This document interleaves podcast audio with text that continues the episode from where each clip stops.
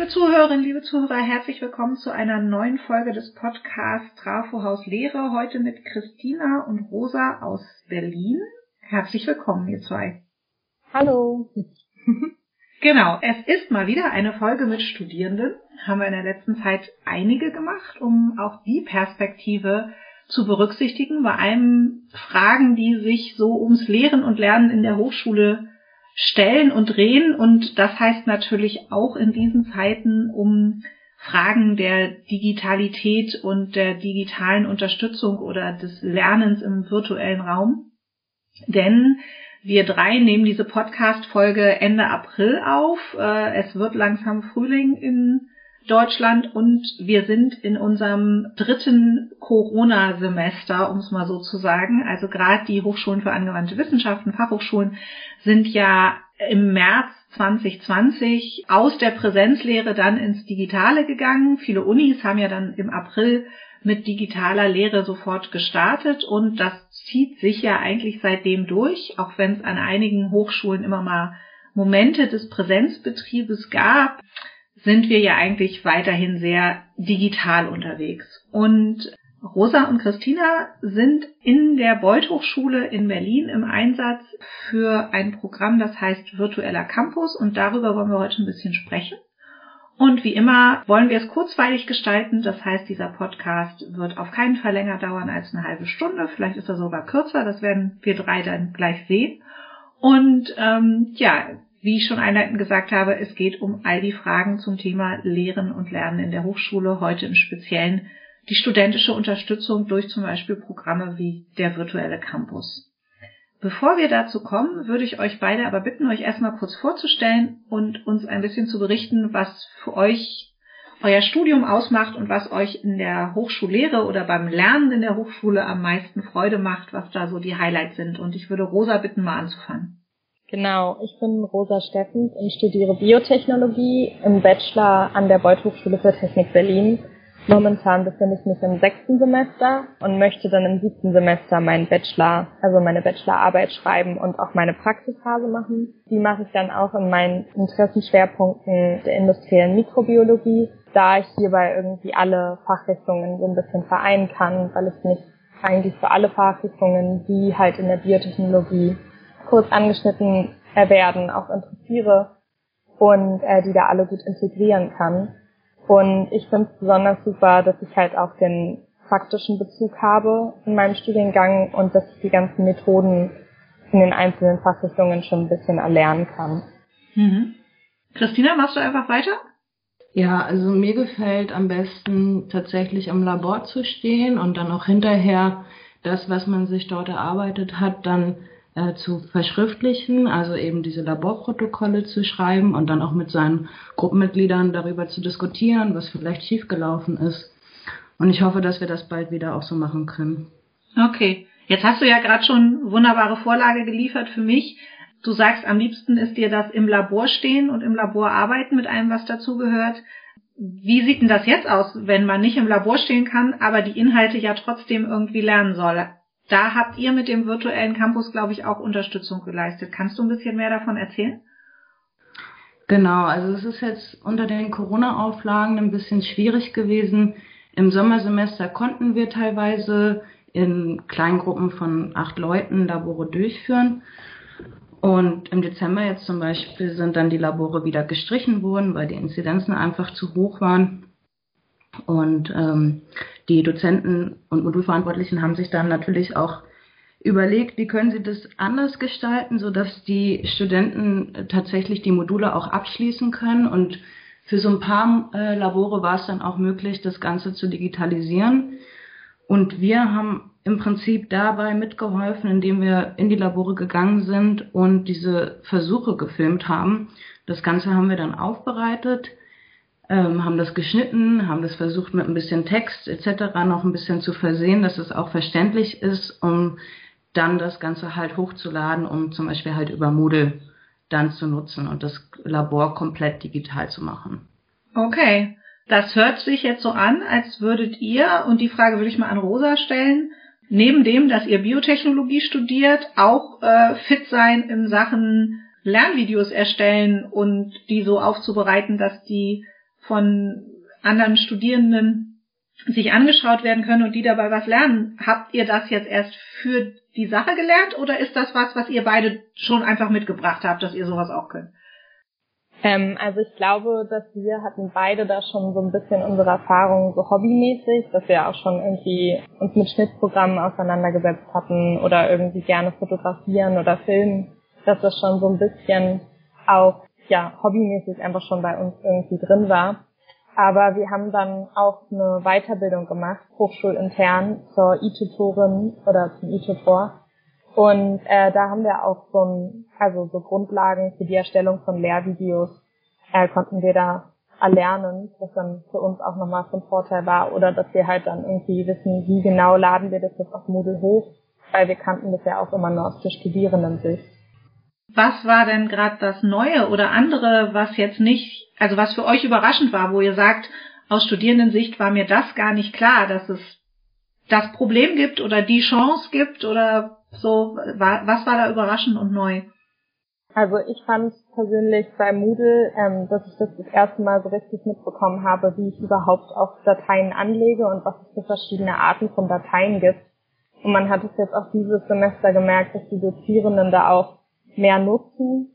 Und wir haben aber auch gelernt, dass es nochmal auch natürlich mehr Möglichkeiten gibt, die von vielen Dozierenden dann nicht genutzt werden. Also nicht nur irgendwie ein Video hochladen, ähm, über Opencast oder irgendwas, sondern halt auch irgendwie so zum Beispiel HP5-Videos, das sind irgendwie so, dass man so Tests währenddessen machen kann, wo man direkt schon abfragen kann, hat irgendwie, haben die Studierenden verstanden.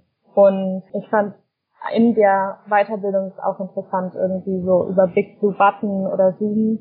Äh, bei uns hatten wir uns auf Big Blue Button fokussiert, dass man da irgendwie nochmal merkt, was da alles eigentlich möglich ist ähm, abgesehen von einer reinen Vorlesung. Hm, okay. Gibt's noch Ergänzungen?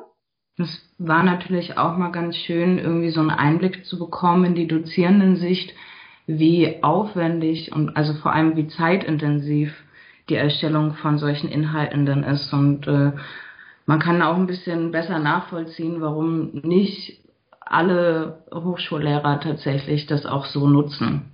Hm wegen der intensiven Zeit, die man reinstecken muss, um das so präsentabel zu machen, dass es wirklich auch äh, Lernanreiz ist, meinst du jetzt? Ja, genau. Hm, okay. Ja, also, es ist ja auch immer wieder ein gewisses Vorurteil von digitalem Lernen, dass das irgendwie Zeitersparnis darstellen würde. Und viele stellen eben fest, dass gerade die Vorbereitung und die genaue Aufbereitung und methodisch sinnvolle Umsetzung erstmal viel ähm, aufwendiger ist und erstmal viel mehr Zeit braucht, bis man das alles gemacht hat.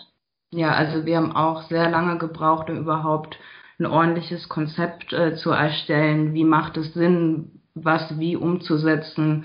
Und haben am Ende dann auch nach der Umsetzung aber gemerkt, dass man das doch irgendwie dann anders hätte machen müssen. Und ja, mit unserem Ergebnis waren wir so auch zum Teil zufrieden, aber man findet dann halt auch Punkte, wo man sagt, okay, wenn wir es jetzt das nächste Mal machen, dann müssen wir darauf achten, müssen wir anderes Equipment mitnehmen, äh, ne, oder auch irgendwie sich mit der Software, dann findet man doch wieder andere Software, die vielleicht für manche Sachen dann doch geeigneter ist und also da sind viele Fragen, die sich dann im Laufe der Zeit irgendwie noch ergeben. Okay, macht's doch aber nochmal ganz konkret für unsere Zuhörerinnen und Zuhörer. Was für Videos habt ihr da gemacht? Wie müssen wir uns das vorstellen? Ähm Ihr seid dann, habt irgendeinen Dozenten angesprochen, eine Dozentin hat gesagt, hier, das und das im Labor wollen wir mal abfilmen oder wie müssen wir uns das vorstellen? Ähm, nee, also wir hatten tatsächlich erstmal eine Konferenz, also ähm, und wir wurden von dem Dekan beauftragt, also von Professor Prove und der hatte gesagt irgendwie, ja, hey, wir haben hier so ein paar, also ein paar Labore, die würden wir gerne digitalisieren. Wir wissen ja auch nicht, wie das jetzt mit Corona aussieht. Das war dann damals im Dezember und hatten dann Ende Dezember eine Konferenz mit allen Dozierenden aus den verschiedenen Fachbereichen. Und die haben dann schon mal so ein bisschen gesagt, welche Labore wären jetzt die nächsten, die wahrscheinlich ausfallen durch Corona und die man im nächsten Semester schlecht nochmal reinschieben könnte, weil es sonst einfach also ja auch die Studierenden, die dann in Regelstudienzeit machen wollen, irgendwie nachge also die können ja nicht einfach mit reingepackt werden, weil der Zeitplan relativ straff ist. Und dann haben wir uns mit den einzelnen Fachbereichen, also wir hatten uns jetzt erst mit einem Fachbereich zusammengesetzt Und die haben uns dann gesagt, welche Versuche. Dann wurden wir in den Moodle-Kurs eingeladen, konnten dann uns schon mal die Versuche durchlesen, was genau machen wir da. Wir hatten beide die Versuche auch schon letztes Semester gemacht. Das war dann ganz gut, weil wir auch wussten, was sind so Fehlerquellen vielleicht, wo man nochmal darauf hinweisen könnte und sowas. Und haben dann gemeinsam mit den Dozierenden ein Konzept überlegt. Und vielleicht willst du ja weiter erzählen, Christian, wie das dann in der, im Weiteren aussah. Genau, also das war jetzt im Detail das äh, Labor Gentechnik. Und genau, ja, wir sind dann, äh, haben uns halt äh, ein Konzept überlegt zum Ablauf und sind es durchgegangen und ähm, sind dann halt zu zweit im, jeweils im, im Labor gewesen und haben dann mit zwei Handys und einem Stativ versucht, äh, diese Versuche aus verschiedenen Blickwinkeln zu filmen. Das Problem ist halt gerade in der Gentechnik, man arbeitet mit so kleinen Eppendorf-Cups im Mikroliter-Bereich. Das heißt, man sieht auch nicht viel. Man muss da immer dann auch ganz nah filmen und genau, dann haben wir halt sehr viel Material produziert und das dann eben so aufbereitet, dass man dann halt das dann immer so auch zusammengeschnitten hat, dass man dann diese Nahansichten hat und das dann hoffentlich die Studierenden auch eben erkennen können, was jetzt wo rein pipettiert wurde. Ja.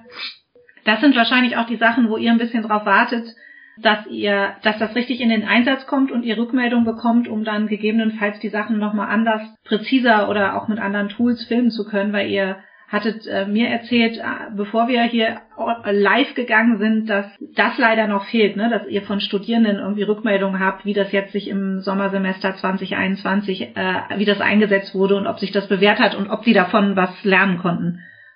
Genau, also die Rückmeldung haben wir noch nicht, aber ich denke mal, dass wir dann in den nächsten Monaten dann hoffentlich auch mal Anregungen bekommen. Hm. Weil wenn das dann einmal da ist, ist das ja auch langfristig eine coole Sache. Also selbst wenn man wieder anders in die Labore kann, wird es ja dem einen oder anderen helfen, wenn er neben der Selbsterfahrung oder dem vor Ort erklären im Labor dann auch noch so ein Video hat, wo er sich das zu Hause nochmal angucken kann, äh, nochmal intensiver sich damit auseinandersetzen kann. Das ist ja eigentlich eine super Unterstützung, auch wenn wir irgendwann mal wieder ins normale Labor zurückkehren.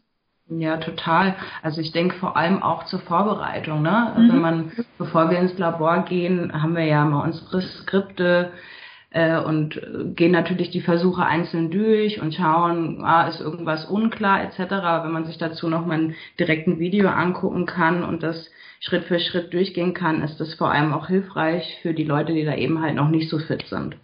Ich hatte auch tatsächlich überlegt, dass es ganz gut ist, wenn man vielleicht in die Praxisphase geht oder sowas, bevor man irgendwie jetzt direkt in ein Unternehmen geht oder in eine andere Universität, dass man die Sachen, man vergisst ja doch relativ schnell nochmal Dinge, dass durch diese Videos das vielleicht nochmal so ins Gedächtnis gerufen werden kann, weil ich fand das tatsächlich auch für mich irgendwie hilfreich, da nochmal detaillierter mit auseinanderzusetzen und einfach das Video auch zu schauen und dann wieder, ah, okay, genau, so funktioniert eine PCR, wenn man das ja doch über die Zeit dann auch mal vergisst. Ja, wie ist denn das überhaupt, um mal von dem, was wir gerade bequatscht haben, noch einen Schritt weiter zu gehen? Wie ist denn das für euch beide? Äh, Rosa, du hast einleitend gesagt, dass du dann im siebten Semester äh, deine Bachelorarbeit machst und auch dein Praktikum hoffentlich machen kannst. Wie stellten sich für euch beide das Studieren unter Pandemiebedingungen sonst so dar? Also was ist das, was ihr am meisten vermisst? Äh, was hat sich dadurch bei euch auch verändert in eurem Studium? Ähm, also ich glaube, ich würde sagen, was ich am meisten auf jeden Fall vermisse, ist der soziale Kontakt. Also ich denke, das geht uns ja in allen Lebensbereichen so, aber ähm, auch im Studium, dass man halt irgendwie nicht mehr zusammen in der Bibliothek lernen kann, was wir eigentlich irgendwie immer direkt nach der Vorlesung gemacht hatten. Und dass man halt auch irgendwie Bekannte mal sieht. Also dass man jetzt trifft man sich vielleicht mal zum Spazierengehen mit den engsten Freunden, aber dass man irgendwie auch die Kommilitonen mal direkt irgendwie nur in der Uni mal anlächelt oder mit anderen unbekannten oder unbekannteren Gesichtern dann reden kann. Und ähm, tatsächlich auch so ein bisschen dieses Problem, dass man nicht so richtig gut planen kann, weil natürlich niemand weiß, was jetzt irgendwie in der Zukunft passiert, wie die Inzidenzzahlen aussehen, wie irgendwie alles geregelt wird. Und das macht es natürlich für die Dozierenden dann auch schwierig, die Praktika zu planen für uns aber auch schwierig dann wiederum irgendwie selber zu sagen, okay, welches Modul werde ich jetzt wahrscheinlich nächstes Semester noch schaffen, weil jetzt gerade im Januar, Februar, glaube ich, ein paar Leute von uns auch irgendwie das dann schieben mussten und das jetzt im nächsten Semester ist und das natürlich immer, also es für alle natürlich unsicher ist und auch.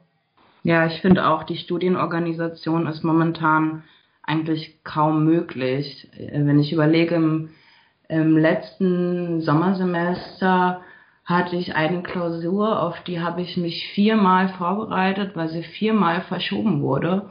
Und ähm, ja, in der Zeit kann man dann halt auch sich nicht groß mit anderen Modulen beschäftigen. Also das war schon relativ kompliziert und auch gerade bei uns im Studiengang Biotechnologie, wir haben so viele Labore, so viele Laborpraktika und ich hatte jetzt im Dezember auch die Situation, dass ein Laborpraktika ganz spontan ein paar Tage vorher abgesagt wurde. Und ähm, ja, man rechnet natürlich damit, äh, man plant das auch. Ne? Das heißt für uns dann eine Woche komplett im Labor stehen, äh, Vorträge vorbereiten vorher, hinterher darüber Protokolle schreiben. So ein Protokoll kann durchaus auch mal 50 Seiten lang sein. Das ist sehr viel Arbeit. Und wenn das dann ad hoc verschoben wird, ja, dann muss man das an irgendeiner anderen Stelle wieder freischaufeln, die man aber schon andersweitig verplant hat. Und genauso sieht's jetzt auch weiter aus. Also jetzt Anfang Mai sollen die nächsten Laborpraktika anfangen, also ja auch schon später als normalerweise. Die fangen eigentlich auch immer direkt im April an. Und ähm, ja, da wird auch von Seiten der Dozierenden gesagt, schauen wir mal so, ob das dann auch wirklich so ablaufen kann. Ne? Ja, das ist, finde ich, ein wichtiger Punkt nochmal, weil das ja auch bei euch bedeutet, ne, irgendwann lässt es sich ja auch gar nicht, natürlich lässt sich alles irgendwie verschieben, aber eigentlich ja auch nicht. Also eigentlich war euer Plan ja mal, euren Bachelor in sechs oder sieben Semestern auch abzuschließen und äh, die sind ja dann auch irgendwann erreicht, habt ihr ja zu Beginn auch gesagt, ne? Und dann wird's ja, hat's ja nochmal eine andere Größenordnung, das alles auch umzuschmeißen. Es ist ja nicht so, dass es einfach nur immer unendlich weiter geschoben werden kann. Aber umso mehr brauchen wir halt das, äh, was ihr beschrieben habt, was ihr gemacht habt mit dem mit den Videos und es gibt dazu auch ein, es gibt zu den Videos sozusagen ein Video. Also es gibt ein Video, wo ihr erklärt, wie ihr beiden mit noch einem Kommilitonen zusammen das Ganze überhaupt gemacht habt und warum ihr das macht. Also so ein, so ein Lernvideo, wo das einfach auch nochmal erklärt wird. Wir werden versuchen, das auch in den Show Notes wie gehabt äh, zu verlinken, damit man sich das angucken kann. Ich finde, das macht es auch nochmal deutlich, warum ihr das macht und was ihr da gemacht habt und äh, was die Herausforderungen waren, die euch auch so begegnet sind. Also ich finde, das ist auch wichtig und ganz sympathisch, dass ihr da auch zeigt, äh, wie ihr an die Aufgabe herangegangen seid. Ihr habt zum Beispiel in dem Video auch gesagt, dass ihr überrascht wart am Ende, wie komplex das Ganze eigentlich ist. Da wollte ich nochmal drauf hinaus. Was, was ist denn die Komplexität? Habt ihr da ein Beispiel, die euch so überrascht hat?